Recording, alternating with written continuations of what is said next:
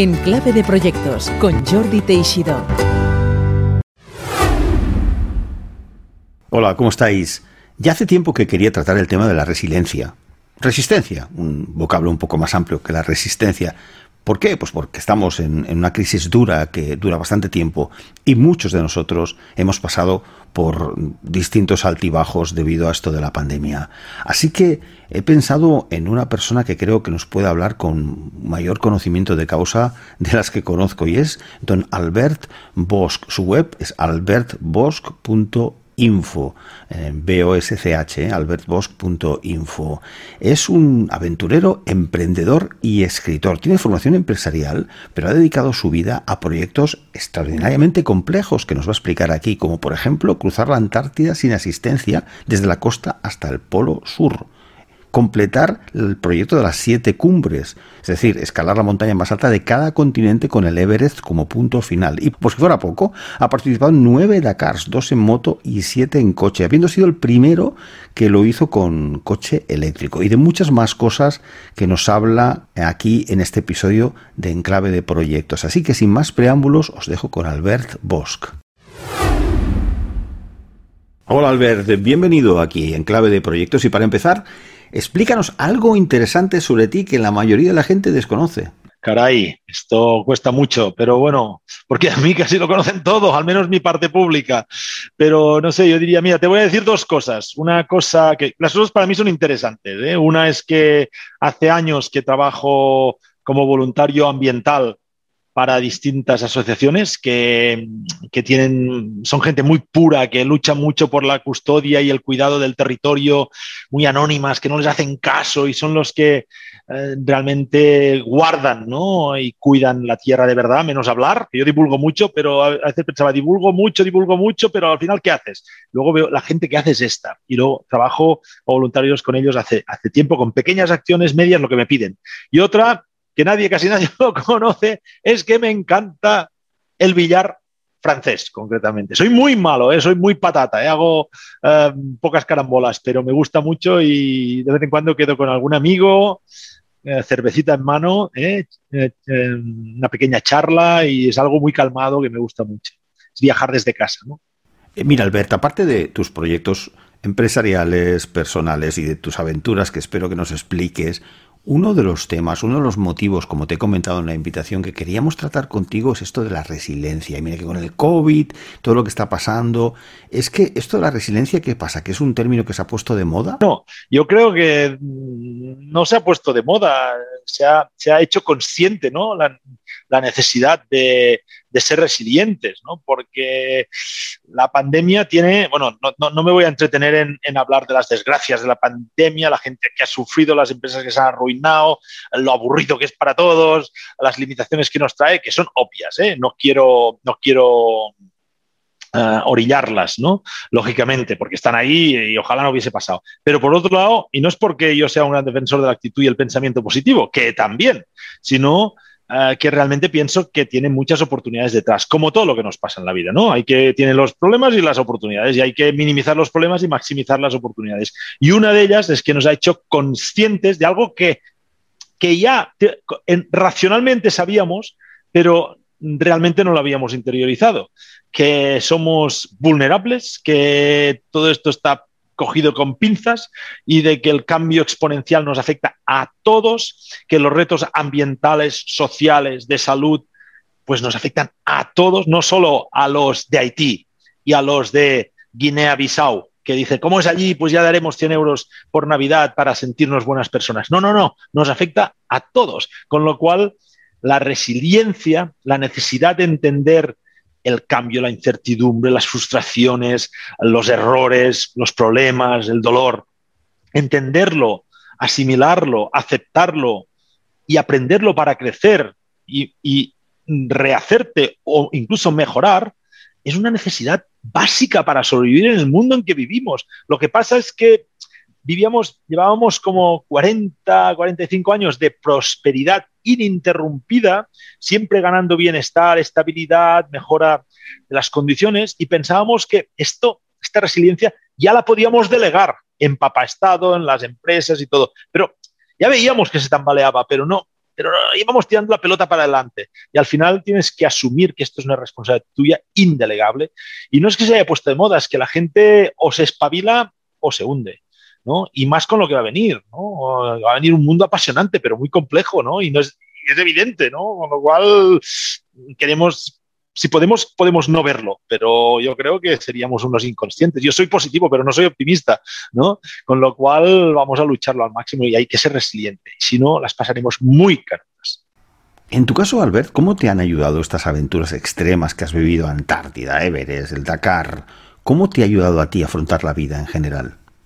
Hombre, lógicamente te ayuda porque toda experiencia, mm, si la incorporas bien, te ayuda, ¿no? De hecho, mucha gente va de experto, pero no ha experimentado. Va de experto porque sabe mucho sobre algo, pero nunca hacerlo. Con lo cual, yo, creo que no son verdaderos expertos, son teóricos, que está muy bien y son muy necesarios los teóricos, pero no son expertos.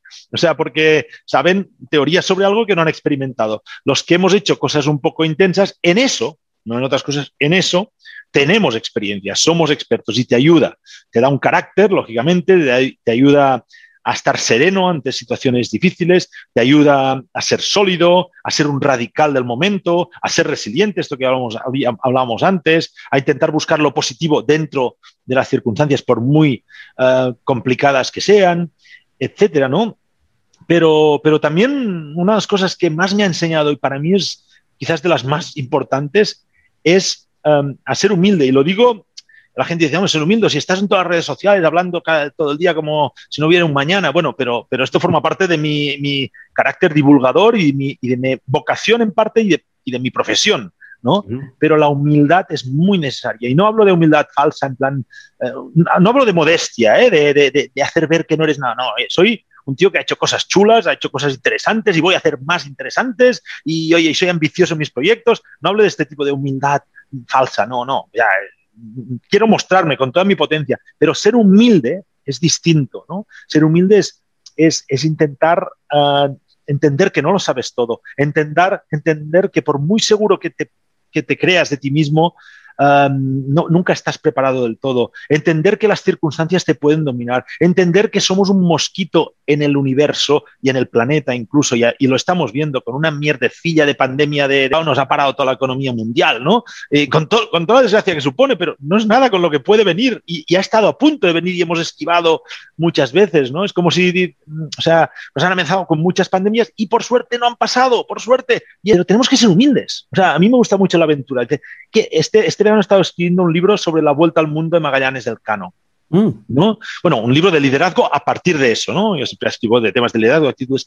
Y una de las cosas que esa gente era muy valiente, tenía mucho coraje, mucho arrojo, que decían los castellanos, ¿eh? porque era de Castilla, eso, hablan de España, hizo, no, era el reino de Castilla, ¿no? ¿Eh? Y, pero eran humildes. ¿Por qué? Porque cualquier tormenta los podía enviar al carajo. Eran humildes ante el entorno, ante la naturaleza, valiente la naturaleza con la fortaleza de la naturaleza, a veces amable, a veces cruel. Eran humildes.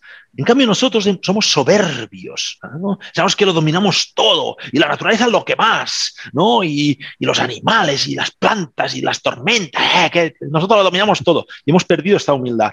Y, esto va muy bien tanto a nivel escala global, escala social y escala personal, porque, porque yo, de verdad, soy muy valiente en algunas cosas, pero y tengo mucha experiencia, pero si no soy humilde, me iré a otra aventura, a otra crisis, a un problema económico en casa, a un problema que para muchos será una chorrada y me hundiré, y me hundiré, porque pensaré que el gran explorador del Polo Sur, ¿cómo le va a afectar aquí una discusión en casa o un problema económico? Pues te afecta y mucho y puedes coger una depresión igual. Yo conozco aventureros muy valientes que, que pensaríais que son indestructibles en todo y son son los tíos con más dudas, con más problemas psicológicos de decisión que te puedes imaginar y están incluso con depresiones a veces. Dices, pero si has escalado esto y has escalado lo otro y no saben decidir ni a qué hora ir a cenar. O sea, o sea que, a veces eh, la fortaleza en una cosa no te hace fuerte en todo. Esto es humildad, ¿no?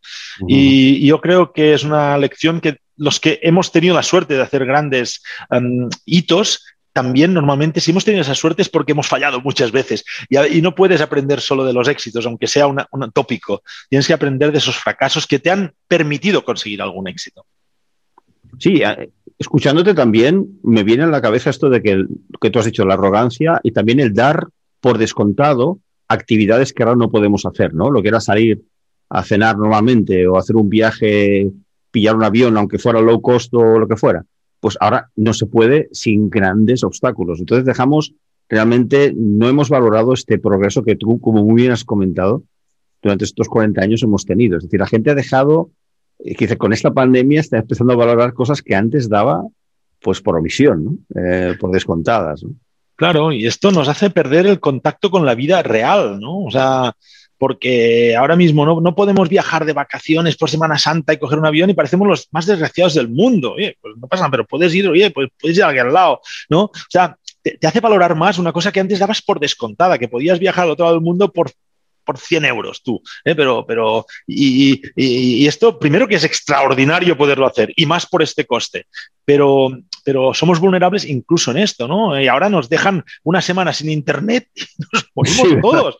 aparte que no funciona nada en el mundo, pero ya no digo por el funcionamiento del mundo mundial, ya, ya digo a nosotros, no podemos bajarnos una película, escuchar música, tener este podcast, nada, ¿no? Y dependemos de de, cuatro cables, ¿no? O sea, pero los damos tan por descontados que lo dominamos todo que a la que falla algo nos, nos desmontamos, ¿no? Y en la aventura, en las expediciones, una cosa que tenemos claro, clara es que no puedes dar nada por descontado. Mm, todo puede fallar y tienes que hacer muy bien lo que depende de ti. Las cosas básicas, las cosas básicas. O sea, el peligro más grande que tenía yo en la Antártida no eran las tormentas, las congelaciones, era el montar la tienda cada día.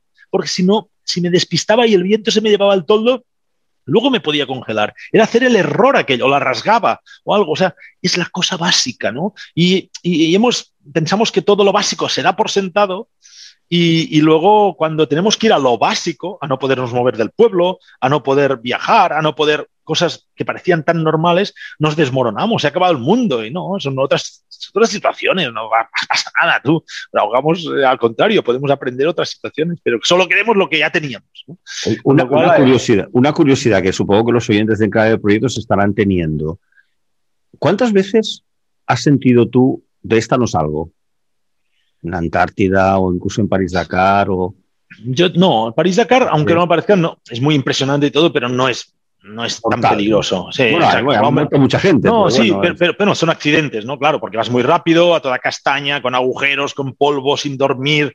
Hay mucho riesgo, pero, pero cuando te pasa algo, hombre, puedes morir por un accidente, ¿eh? esto está claro, pero, pero, pero hay, estás controlado, ¿no? O sea, en la Antártida te pasa algo, igual se entera al cabo de una semana, ¿no? Porque no has avisado, ni te han encontrado, ni nada, o en el Everest o en cosas así, el riesgo es más extremo y, y menos controlado pero no tantas veces, ¿eh? porque al final, al final te vuelves un experto en gestión del riesgo, ¿no? Claro. y, y, y, y, le miras de cara y eres consciente y, y gestionas riesgo, no, no, no, enfrentas peligros, que es distinto, ¿no? O sea, ah. conviertes peligros en gestión de riesgos, ¿no? O sea, a veces lo, lo, lo, digo que yo, por ejemplo, he corrido, ya que es el Dakar, he corrido el Dakar nueve veces, ¿eh? que es, wow. y voy a Barcelona, de, de, de, de, Vic a Barcelona, yo vivo en Vic, 60 kilómetros de Barcelona, hay una autovía, doble carril, separada entre medio y todo. O sea, objetivamente hablando, hay mucho más peligro en el Dakar, está claro. Vamos a otra castaña sin, sin haberlo reconocido antes, de agujeros, piedras, adelantando un camión eh, lleno de polvo sin haber dormido con la presión del crono.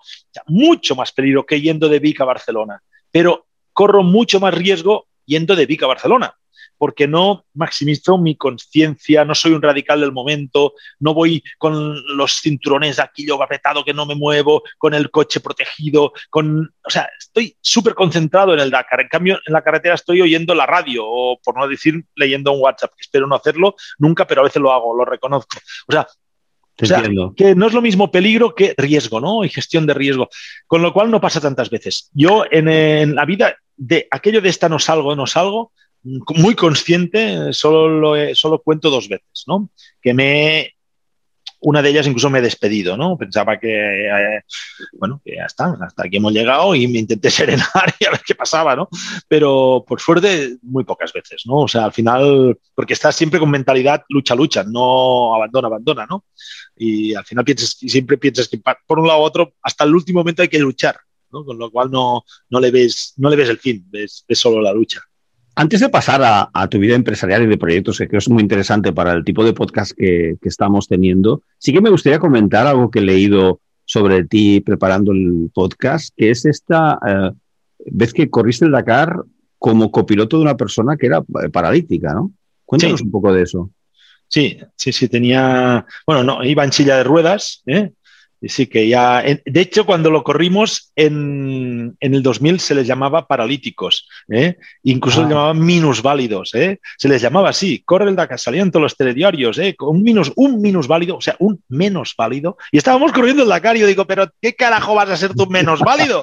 Pero si toda esta, todos estos periodistas aquí no, no, saben subir una, una, una duna, son válidos para cosas diferentes, ¿no? Ahora capacidades diferentes. El lenguaje ha evolucionado mucho, ¿no? Desde el año 2000, por suerte, ¿no? Y los que nos a, a, comunicación tenemos que, hacerlo más inclusivo porque es así como lo tenemos que sentir. Sí, sí, yo porque yo quería pasarme de motos a coches porque ya vi que no iba a ser de los mejores del mundo y digo, pues ya si no voy a ser de los mejores del mundo y quiero vivir de esto y montar proyectos, ya que habláis en clave proyectos, yo decidí, mi gran cambio en la vida, luego hablaremos de esto, es que decidí hacerme cargo de mis proyectos, ser el líder de mis proyectos. Esto ha marcado mi vida. Para mí la vida es un proyecto, estoy en el podcast adecuado.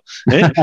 gracias. cambió mi vida. Pasé de ser deportista a ser líder de proyectos. ¿Eh? líder de proyectos, cambio mucho. Pero claro, tenía que conseguir mucha pasta para, para correr el Dakar. Y luego tenía un amigo que iba en silla de ruedas, nunca había corrido nunca nadie, un, español, en, conduciendo solo con las manos la carrera de motor más dura del mundo.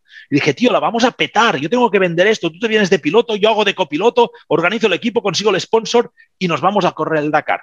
¿eh? Y lo habían intentado seis pilotos en sus condiciones, solo conduciendo con las manos, y nunca había acabado ninguno. Y lo conseguimos montar, fue bien y además acabamos. Fuimos los primeros en la historia en acabar el Dakar y los únicos. El único equipo conducido con las manos que ha acabado el Dakar auténtico, el africano. ¿Eh? ¿Cómo se llamaba tu compañero? Porque no lo recuerdo ahora, no lo tengo Pepe, Busquets, Pepe Busquets, también de San Juan de las Abadesas, de Girona, mi pueblo.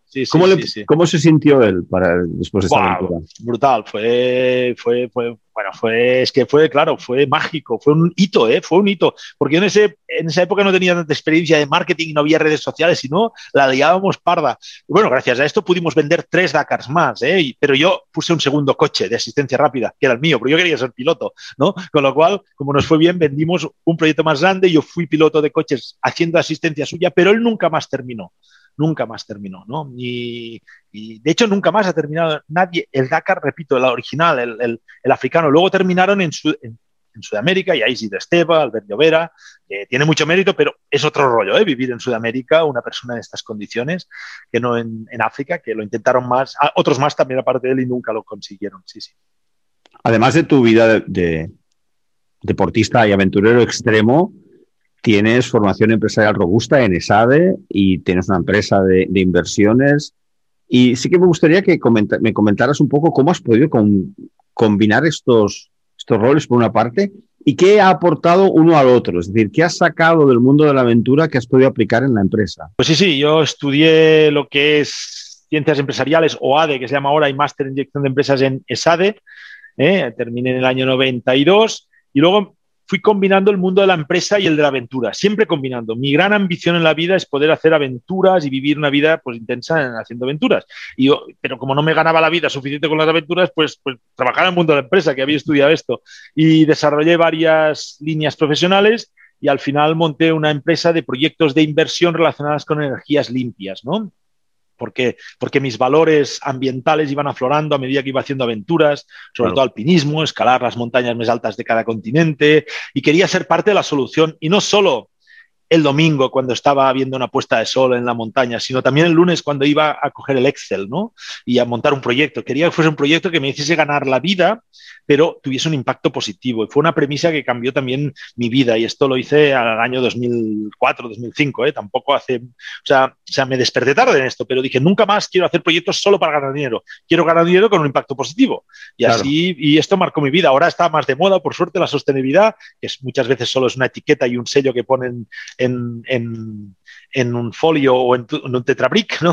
Pero, pero, pero yo me lo tomo muy en serio. Ha sido, ha sido una parte muy importante de mi evolución. Y luego los proyectos eran de energías limpias, que me iba muy bien. ¿Cómo lo combiné? Pues con buenos socios, siempre digo, porque yo era muy radical. Yo no estaba, o sea, yo, muchas veces me definen como emprendedor, porque lo pido así, porque yo no he sido un gran empresario, ni lo voy a ser nunca. Y por respeto a los empresarios, por respeto, ¿eh? No es porque sea más molón, ¿no? Decir emprendedor, ¿no? Y esté más de moda, sino por respeto a los empresarios que dedican cuerpo y alma y horas y su vida privada y todo a desarrollar sus proyectos empresariales. Siempre habrá de malos y de buenos de empresarios, como en todos los Em, sectores de la sociedad, pero crean mucha riqueza, dan trabajo, pagan muchos impuestos, con lo cual, bienvenido empresariado en un país, empresariado con valores, ¿eh? si puede ser lógicamente, si no mal, pero, pero por respeto a ellos, yo no he sido capaz de sacrificar todo mi vida para tirar adelante de esos proyectos empresariales. Lo he combinado y hubo un momento que me iba bastante bien, me iba bastante bien, tenía buenos socios, yo me dedicaba más a buscar inversores, a, a, pensar la estrategia de los proyectos y ellos los ejecutaban y éramos muy fieles pero me centré tanto en el tema de las energías limpias que el gobierno, el primer gobierno de Rajoy lo anuló todo con carácter retroactivo, todo el sistema de remuneración, que ahí nos prácticamente nos arruinamos, ¿no? O sea, de hecho hicimos concurso de acreedores de la empresa de instalaciones de energías renovables que teníamos, eh, fue, fue muy duro, ¿no? Yo y mi, y mi socio y administrador pues me apoyó mucho después de un concurso de acreedores de una empresa con 85 trabajadores, creo que teníamos en ese momento, imagínate, sí, somos muy amigos. ¿eh? Esto pasa muy pocas veces, ¿eh? porque las tensiones son muy altas y bueno, yo el año pasado terminé de pagar un crédito para poder cerrar bien aquella empresa y bueno, y con lo cual mi actividad empresarial en el ámbito de las inversiones en energías eh, me he mantenido ahí fiel, o sea, energías limpias y temas ambientales, pero fue mucho más reducida y a la par fui potenciando más mi actividad profesional también como divulgador, como aventurero, llámale como quieras, como conferenciante, con lo cual ahora combino las dos fases. O sea, no, no, yo seguro que no voy a ser el más rico del cementerio, esto ya lo tengo clarísimo. ¿no? A nivel de dinero al menos, quizás seré de los ricos a nivel de experiencias, pero bueno, me va combinando bien. La actividad empresarial no, no, no es de mucho éxito, pero suficiente como para, para darme una vida correcta y con un impacto correcto que me hace sentir bien a nivel de, lo que hago para ganarme la vida y, el impacto que tengo en el proceso. Esto se llama liderazgo responsable. Intento que sea así. A mí no, aparte de que has estado activo y nos has explicado tu, parte de tu carrera empresarial, hombre, yo, así que claro, que sigues los medios, personas que hayan estado en la Antártida, que hayan hecho las siete summits o las siete picos que han hecho nueve Dakars, es que muchos no hay. O sea, las tienes que muchísimo tiempo, porque esto no es solamente ir, es prepararte, entrenarte. En muchos casos ya has comentado, conseguir la financiación. Es que es un trabajo casi full time esto, ¿no, Alberto? Sí, sí, sí. De hecho, es, es, casi full time. Lo que pasa es que necesitas mucha, mucha energía de verdad. Y lo digo de verdad, o sea, y, y, y no lo quiero decir con menosprecio hacia la gente que hace deporte, pero porque los que tienen que hacer deporte y ganar Olimpiadas y Mundiales y todo, es, brutal. Pero muchas veces que hace gente que hace deporte amateur, ¿eh? para ganar una carrerita de la, de la comarca o de lo que sea, que está muy bien, ¿no? Pero lo hacen, solo hacen la parte deportiva y pagan no sé, 60 euros para correr una carrera y se lo organizan todo. Y esto, digo, si es un chollo, si esto está chupado, esto está chupado, solo te dedicas a hacer deporte. Claro, nosotros los que hacemos proyectos de aventura, de expediciones, es que es que la gente no se imagina, es que no se imagina, esto sí que es clave de proyectos. O sea, este, este un proyecto muy complejo, muy complejo. Piensas la vida en esta parte deportiva aventurera en clave de proyectos o no lo haces. Yo siempre lo digo, y esto os gustará a los del podcast, los que seguís el, el podcast de Jordi. Mira, personas, estéis donde estéis escuchando este podcast, en cualquier lugar del mundo, si ponéis un radio de 100 kilómetros donde estéis escuchando ahora mismo esto, seguro que allí encontraréis bastantes personas más preparadas que el hablante Albert Bosch para cruzar la Antártida, tanto a nivel físico como a nivel técnico como a nivel mental. Seguro, apuesto con vosotros, seguro. Pero hay una gran diferencia entre ellos y yo. ¿Sabéis cuál? La clave de proyectos, que ellos no lo harán. Yo sí. ¿Por qué? Porque asumo la responsabilidad de gestionar todo el proyecto.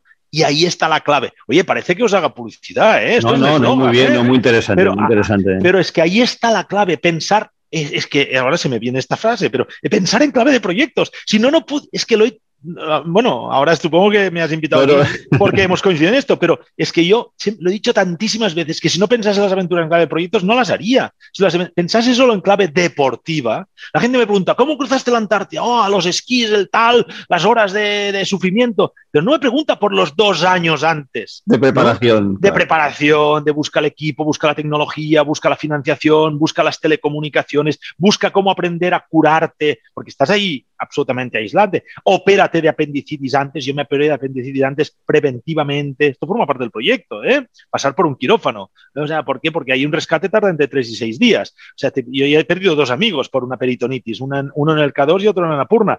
Ahí te viene y estás pajarito, con lo cual, en la clave de tu proyecto, opérate de apendicitis, como hacen los astronautas, como hacen los navegantes ah, oceánicos. Claro, esto es que ahí hay compromiso. Es que en un proyecto hay compromiso. En un una parte deportiva del sábado por la mañana con una carrerita, que a mí también me gusta mucho. Esto es ocio, esto es entretenimiento. ¿no? Que está muy bien, y es, salud y me encanta, ¿eh? me encanta. Y lo haces, seguramente corres por aquí y por ahí, claro. Y lo, hago, pero no tiene nada que ver, es que no tiene nada que ver. Ahora mismo estoy preparando, ahora estamos preparando una expedición para el año 2022, noviembre y diciembre del 2022. La estamos preparando ahora. Cada domingo por la tarde nos pasamos toda la tarde trabajando con mis otros dos compañeros. ¿A dónde vais? ¿Eh? Bueno, será en la zona de la Antártida también. Sí, sí, sí, la zona de la Antártida, pero es muy, muy, muy, muy, muy, muy especial. Una expedición romántica, las de antaño, ¿eh? de... Buah, es brutal, es brutal, sí, sí. pero bueno, se puede revelar, pero ¿por qué? ¿Alguna parte especial? Porque tú ya has estado allí. Sí, eh, pero, pero está en la parte helada, no en la parte de agua. ¿eh? es más en la parte de agua. Sí, sí, ¿Y algún objetivo? ¿Buscáis algo allí o simplemente que visitar esa zona? Sí, Sí, sí, vamos a, bueno, un objetivo de divulgación ambiental, un objetivo de reportaje de la mayor biodiversidad mm, que hay junto a las Galápagos, ¿no? Y, Qué interesante. bueno, y aparte hablar del liderazgo sostenible, ¿no? Que, es el liderazgo al que tenemos que ir. Y esos dos compañeros tuyos, claro, súper experimentados también. Tú no vas a ir con cualquier novato, ¿no? no claro. No, no, mucho más. De hecho, en la modalidad que vamos a hacer, mucho más que yo. Mucho más que yo, porque cuesta mucho encontrar los compañeros de equipo. Si tú haces solo, o sea, si yo solo hiciese alpinismo, toda mi vida, solo alpinismo, llevase 40 años haciendo alpinismo, pues lógicamente serían los amiguetes que hacemos alpinismo, pero los que hacemos aventura, que no es deporte, claro, a veces hacemos alpinismo, a veces hacemos kayak, a veces hacemos expediciones polares, porque el deporte solo es un medio. Mm. el, fin es la aventura, ¿no? tenemos que hacer el deporte bien, lógicamente. Cuando hago alpinismo, pues sé mucho de alpinismo. No soy el número uno del mundo, pero sé. Cuando hago expediciones polares, pues he hecho, no sé, como 22, ¿no? De, ambición, ambiciosas.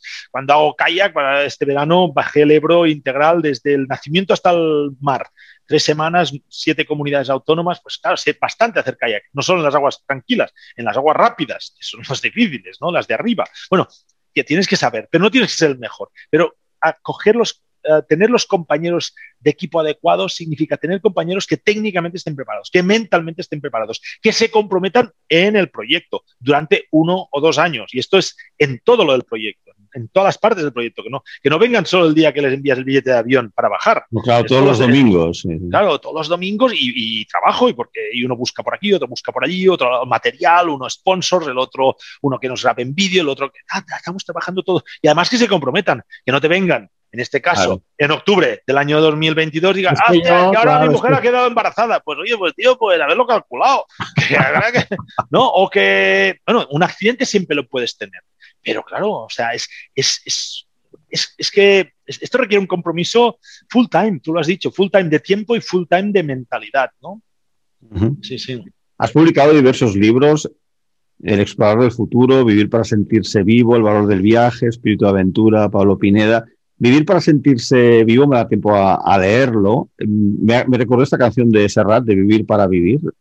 Parece como que el, lo que tú quieres eh, hacer con esto, al ver más allá de tus los objetivos estos loables de sostenible, es precisamente sentir que la vida sí es como mucho más vivida, ¿no? Buscando este tipo de, situaciones extremas, ¿no? Donde te pones no fuera de la zona cómoda, no, en zonas muy incómodas, ¿no? Tu objetivo es ese. ¿Cuáles son los objetivos para ti al ser aventurero extremo? Los que tú realmente satisfaces a nivel humano, individual.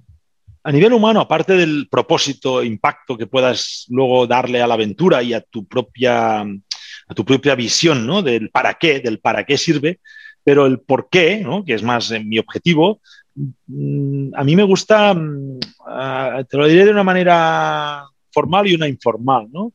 A mí me gusta vivir experiencias intensas en la naturaleza, en lugares especiales, en lugares remotos, en sentirme vivo en la vida, que la vida es la naturaleza, ¿no? O sea, se siente parte de la naturaleza. Y yo siempre digo, mira, un ejemplo, porque no tiene que ser tan extremo a veces. ¿eh? Ahora mismo organizo un viaje corriendo, me gusta mucho el correr, pero no solo de dorsal, que también, pero no tanto. Me gusta el correr como manera ágil de moverse en territorio. Montamos un viaje eh, cruzando el Valle del Dra, un valle muy remoto y bastante menos conocido que los típicos de tal, en el sur de Marruecos.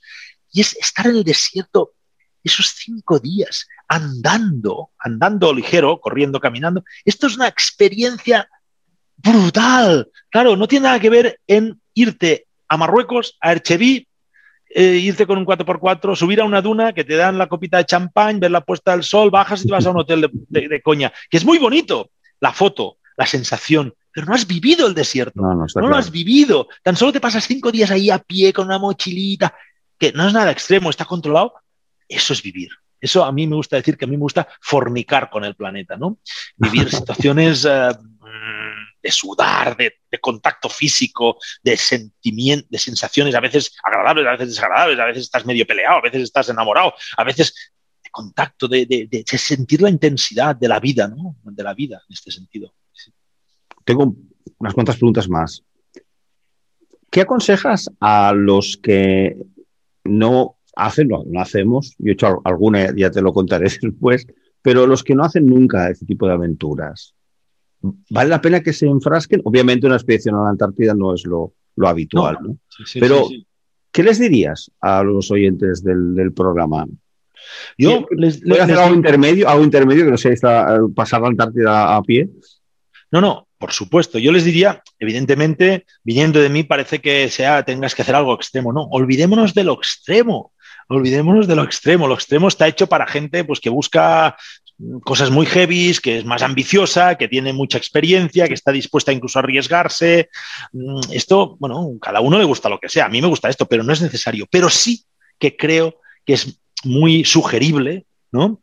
Tener experiencias en la naturaleza interesantes, ¿no? y esto puede hacerse de una manera muy fácil, muy fácil, porque al lado de casa, pero no sé, una cosa tan fácil como eh, irse a andar un par de días, pero las distancias que quieras, pero voy a poner un reto a mucha gente que se vaya a andar un par de días, pero solo, solo, ¿eh? solo, sin, sin el mejor amigo, sin la pareja, pero no por nada, porque para que solo, esto es un gran reto, no hablo de ir hacer una travesía a un lugar peligroso. Hablo de ir a andar a la vía verde de no sé dónde o, la, o el camino del GR donde pasa gente y ya está. No sé, no, hablo de estar aislado, hablo de ir solo, sin el apoyo de, del amiguito de siempre. ¿Por qué? Que te pasan cosas distintas, porque te sentarás con gente distinta, hablarás con gente distinta, pensarás en cosas distintas, hablarás de cosas distintas porque hablarás contigo solo, te conocerás mejor, estarás mucho más atento de los pájaros que cantan, del viento, del ruido de las hojas, de los peligros o sea,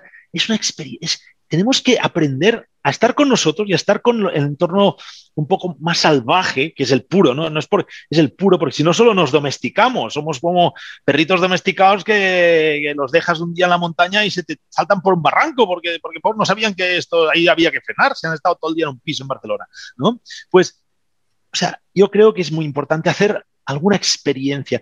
La gente se va a hacer el camino de Santiago y ve la luz ve la luz, pero no es el camino de Santiago, es porque está señalado, es fácil, está tal, y lo hace con un espíritu de introspección, pero esto se puede hacer en el camino de Santiago y en el camino que tienes donde sea, o sea, pero buscar sitios fáciles, o sea, es, y luego ahí ve la luz, ¿por qué no lo ha hecho nunca? Y se da esa oportunidad, y se da esa oportunidad porque lo ha leído en un libro o una película o está de moda, y ostras, también está bien, tienes que ser más proactivo, tenemos estas oportunidades, viajar al, hacer algún viajecito, a lugares civilizados, ¿eh? no hace falta. Solo es muy importante. Y hacer alguna experiencia en la naturaleza un poco intensa, pero intensa de intensidad, no de peligro, ¿eh? de, no sé, ir a, acampar. Es, es, básico, es que, porque, porque si no nos apartamos de, de, lo más esencial que tenemos, que es la vida natural, ¿no? Claro. Solo vimos la artificial, está muy bien ver Netflix, está muy bien el Zoom y está muy bien la tecnología, pero es que es un complemento, no es, no es aquello o esto, pero lo que, lo que está muy bien es, es, es nuestra parte animal, ¿no? Eh, y natural, ¿no? Y hacerle honor, porque es, es nuestra dignidad vital. Un par de preguntas. La primera, que se me había quedado un poco en el tintero. Tú que has vivido el mundo de la empresa desde dentro, como profesional formado además, con empresas en las que has trabajado eh, y distintos proyectos que has lanzado y la, vida del aventurero, que tiene mucho que ver, mucho de resiliencia, el liderazgo. Me gustaría, si puedes identificarlo, ¿cuál es el aspecto que más echas en falta en general? ¿Qué es lo que más habitualmente encuentras que falta en las empresas a nivel de esas características que tú tanto has trabajado, como son las del liderazgo, el trabajo en equipo, la resiliencia? ¿Qué es aquello que dices, ostras, esto falta, esto... Mm. ¿Qué es lo que más crees tú que la gente, los empresarios y líderes de las empresas debieran trabajar más? Bueno, lo, tengo bastante identificado, ¿eh? porque no solo he trabajado muchas empresas, continúo trabajando. Ahora proyectos propios empresariales mm, los hago más pequeños o tengo menos, pero participo mucho en, eventos empresariales online, ahora muchos, o presenciales, porque trabajo para empresas de todo tipo, dando conferencias y, formaciones y todo esto. Estoy bastante... Esto lo observo mm, cada, semana, casi, porque cada, cada, semana, porque además me hacen los briefings, lo que les preocupa y todo.